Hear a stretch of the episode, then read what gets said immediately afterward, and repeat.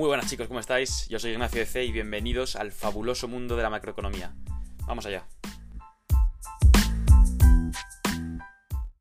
Muy buenas familia, ¿cómo estáis? Un día más aquí en el mundo de la macroeconomía y hoy vamos a tratar un tema muy interesante que es que era necesario comentarlo porque es que está saliendo en todos lados eh, y me imagino que todo el mundo habrá escuchado ya hablar de ello pero creo que hay muchos detalles que comentar que la gente pues eh, no lo está viendo y no se está comentando en muchos lados.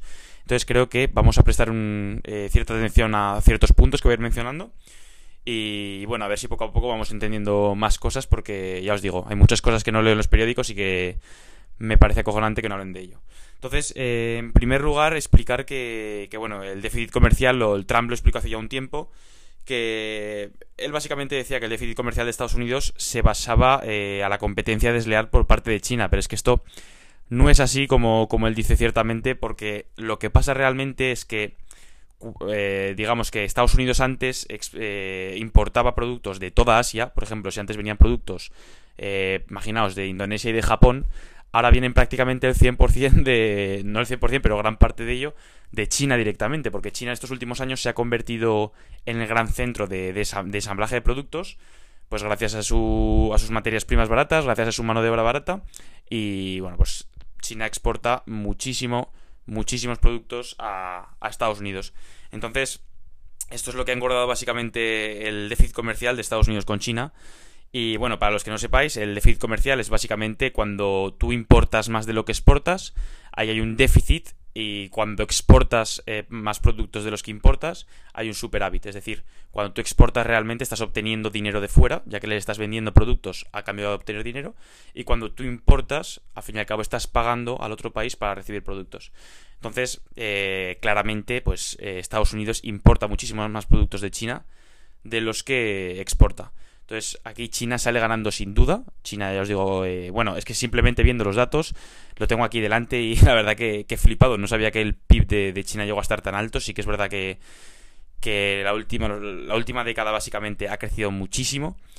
Pero para que os hagáis una idea, pues si un país eh, tiende a crecer entre, pongamos un 1 y un 3% aproximadamente, pues China en el año 2007 lo estaba haciendo un 14%, la variación del PIB anual. O sea, lo cual es una locura. España, pues ahora mismo, hoy en 2019, pues eh, ha variado un 0,7% y en 2007 lo estaba haciendo pues a un 3,8%, lo cual es algo normal, pero lo de China era una locura, era insostenible, estaban aumentando deuda pública y al fin y al cabo tenía que caer. De hecho, ahora mismo pues están en un 1,4%, es algo mucho más normal y, y, bueno, pues la competencia se está igualando un poco, pero sí que es verdad que lo que ha crecido China es una, auténtica salvajada. Los salarios medios eh, han aumentado, con lo cual es una ventaja para los ciudadanos y el nivel de vida está mejorando poco a poco. Pero bueno, sí que es verdad que hay una gran sobreexplotación en ciertas partes del país, pero bueno, eso ya es otro tema que habría que tratar más adelante. Entonces, eh, aquí está habiendo un problema muy, muy gordo porque Trump eh, pues está vetando ciertas empresas chinas. Estamos viendo cómo la está liando con Huawei, todo lo que está sucediendo con esta gran empresa tecnológica china, que es una locura lo que está ocurriendo. Y eh, me gustaría hablar de, digamos, eh, todo lo que conlleva el vetar a ciertas empresas, todas las consecuencias que puede traer todo esto. Así que, eh, bueno, simplemente comentar que esto para mí no es un libre mercado, no estoy a favor de esto, porque aquí ya estamos viendo cierto proteccionismo e intervencionismo por parte tanto de, ojo, eh, por parte de Estados Unidos y de China, porque los dos están subiendo aranceles, y realmente aquí está regulando la economía, porque Trump ve que está importando mucho más de lo que exporta, pues pues mira, subo los aranceles, así a los, eh, a los ciudadanos de nuestro país pues les es más caro importar eh, materias, es decir, les es menos atractivo y os van a comprar menos a China. Entonces es una putada tanto para empresas eh, americanas, pequeños empresarios, bueno, pequeños y grandes, que tienen que importar materias, ya que les sale más caro, y luego China al fin y al cabo está exportando menos materias porque les compran menos. Entonces es una putada para los dos realmente. ¿Qué sucede aquí?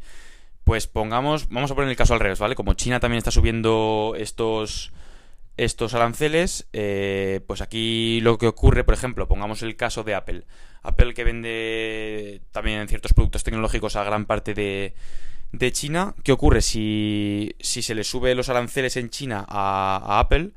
Aquí lo que ocurre es que Apple, los beneficios anuales van a estar afectados claramente, eso lo entendemos todos. Si vendes menos, al fin y al cabo, eh, los, tus cuentas anuales se van a ver afectadas anualmente. ¿Qué pasa? Que Apple, siendo una gran empresa tecnológica con la competencia que tiene hoy en día, eh, no puede eh, verse en, tal situación y lo que tiene que hacer es cambiar su estrategia empresarial e intentar obtener eh, ciertos beneficios para curar esas cuentas anuales que están cambiando. Entonces, ¿qué va a hacer? Seguramente aumentar los precios en otros lados del mundo para, para digamos que, compensar esas pérdidas y así obtener beneficios por otro lado. Claro eh, lo que decimos, si aumentas precios, al fin y al cabo estás siendo menos competente, porque hay otras, eh, otras empresas que van a ofrecer sus productos a un menor precio. Entonces, si eres menos competente, pues también se reducen las exportaciones, porque la gente te va a comprar menos. Entonces, lo que quiero que veáis es que esto que parece tan simple, al fin y al cabo nos puede afectar hasta nosotros mismos viviendo en España. Eh, o sea, puede ser que cambien su estrategia empresarial, que tengan que subir los precios en otros lados. Y esto es un, poco liada. Entonces, eh, lo que os comentaba, vemos ahora cómo suben los aranceles o cómo incluso beta eh, a la empresa de Huawei, eh, Trump, digamos, en Estados Unidos. Y afecta incluso a, empresas tecnológicas estadounidenses. Por ejemplo, Google, pues se ve muy afectada porque Huawei vende sus productos con, con sistemas de Google y, claro, quieras o no, afecta a Estados Unidos directamente. A otras empresas como Facebook eh, no le afectaría porque no, no, no venden tampoco muchísimo en, en China. Pero bueno, otras como Microsoft sí que, sí que es verdad que se verían muy afectadas. Entonces, depende mucho de la empresa. Pero para que veáis, afectan tanto a China como a Estados Unidos. Eh, es una guerra que al fin y al cabo va, a frenar el crecimiento económico y la recuperación que estaba habiendo mundialmente, que venía muy bien. Y ya veis el poder que puede tener eh, simplemente dos países. ¿eh? Una auténtica salvajada. Entonces, eh, simplemente quiero que tengáis eso en cuenta, que para seguir siendo competentes, eh, pues no puedes, digamos, eh, perder muchos beneficios anuales, porque tendrás que hacer cierta investigación y desarrollos en tecnologías, querer prosperar, querer sacar nuevos productos, nuevos avances, y claro, si tú tienes más pérdidas, eh, reduces tus ingresos, pues no tienes ese dinero con el que contabas antes. Si tienes que subir los precios para recuperar todo eso, eres menos competente, etc. Entonces, esto, eh, ya os digo que hay que hablar detenidamente de todo esto porque es un follón y puede afectar a todo el mundo. Entonces, eh, como os comentaba, sufren empresas de todo el mundo y bueno, en el caso de Huawei, pues ahora mismo eh, simplemente la han vetado teniendo en cuenta, bueno, diciendo, explicando que, Huawei lo que quiere es espiar para obtener datos tanto industriales como datos económicos de, Estados Unidos, incluso en otras partes del mundo, no sé si era Holanda, leí. Y, y bueno, pues como podéis ver, Huawei, pues no sabemos si es cierto que es un espía chino pero si está obteniendo información para el gobierno chino, eh, esto es poder. O sea, esto lo habréis escuchado muchas veces, pero al fin y al cabo el que tiene la información tiene el poder. Y es así, o sea, yo me atrevería a decir que Mark, Mark Zuckerberg, el presidente y fundador de Facebook, para mí ahora mismo es la persona más poderosa del mundo. O sea, controla Facebook, controla Instagram y controla WhatsApp, que también la compró en su día.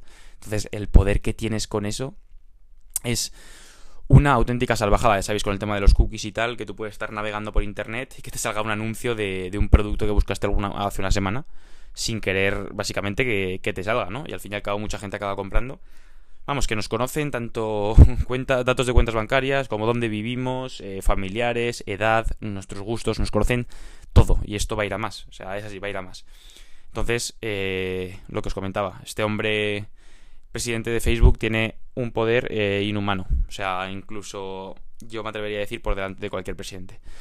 Pero bueno, eh, quiero básicamente que tengáis eh, esto en cuenta. La guerra comercial está siendo una locura y a ver si se calman las cosas porque es que China también puede tocar los cojones a, a Estados Unidos básicamente vendiendo, vendiendo deuda a Estados Unidos porque sí que es verdad que no tienen digamos, una gran parte de la deuda de Estados Unidos, pero tiene bastante y China podría venderla y así eh, hacer que a Estados Unidos le, sea, digamos, más complicado eh, obtener financiación para llevar a cabo todo, todo, bueno, para cubrir toda la deuda pública que tienen. Y esto podría afectar tanto a Estados Unidos como a China, pero bueno, digamos que China podría jugar con ese papel y podría eh, fastidiar en gran medida a Estados Unidos pero vamos, sin duda, o sea, China tiene un gran poder, pero sí que es verdad que aquí tiene ventaja eh, Trump, básicamente por, por, lo que decimos de que eh, importa mucho más de lo que exporta. claro, si tú subes los aranceles a cierta medida, eh, prohibiendo también la entrada de empresas chinas y muchas cosas más,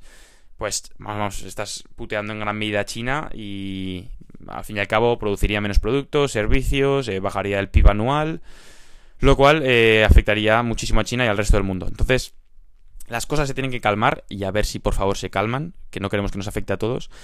Y este Trump eh, económicamente es muy bueno, pero a mí me da, me da mucho respeto. No quiero hablar ya de políticas sociales, pero sí que es verdad que económicamente ha conseguido eh, cifras eh, inhumanas en cuanto a, a, la bajada de desempleo, digamos la, mejora de la economía en general. Incluso ahora los, los latinos están mejorando también la subida, subida, digamos, su nivel de vida allí. Y lo que os digo, ha dejado el nivel de desempleo muy bajo, lo cual es una gran noticia para toda la gente que vive allí. Y como dicen en Estados Unidos, si no quieres trabajar es porque tú no quieres, porque ofertas tienes de sobra. Entonces, básicamente eso, chicos, eh, que tengáis en cuenta que todo lo que puede conllevar eh, esta guerra comercial. Y bueno, eh, iremos viendo más cositas nuevas sobre temas de macroeconomía. un saludo.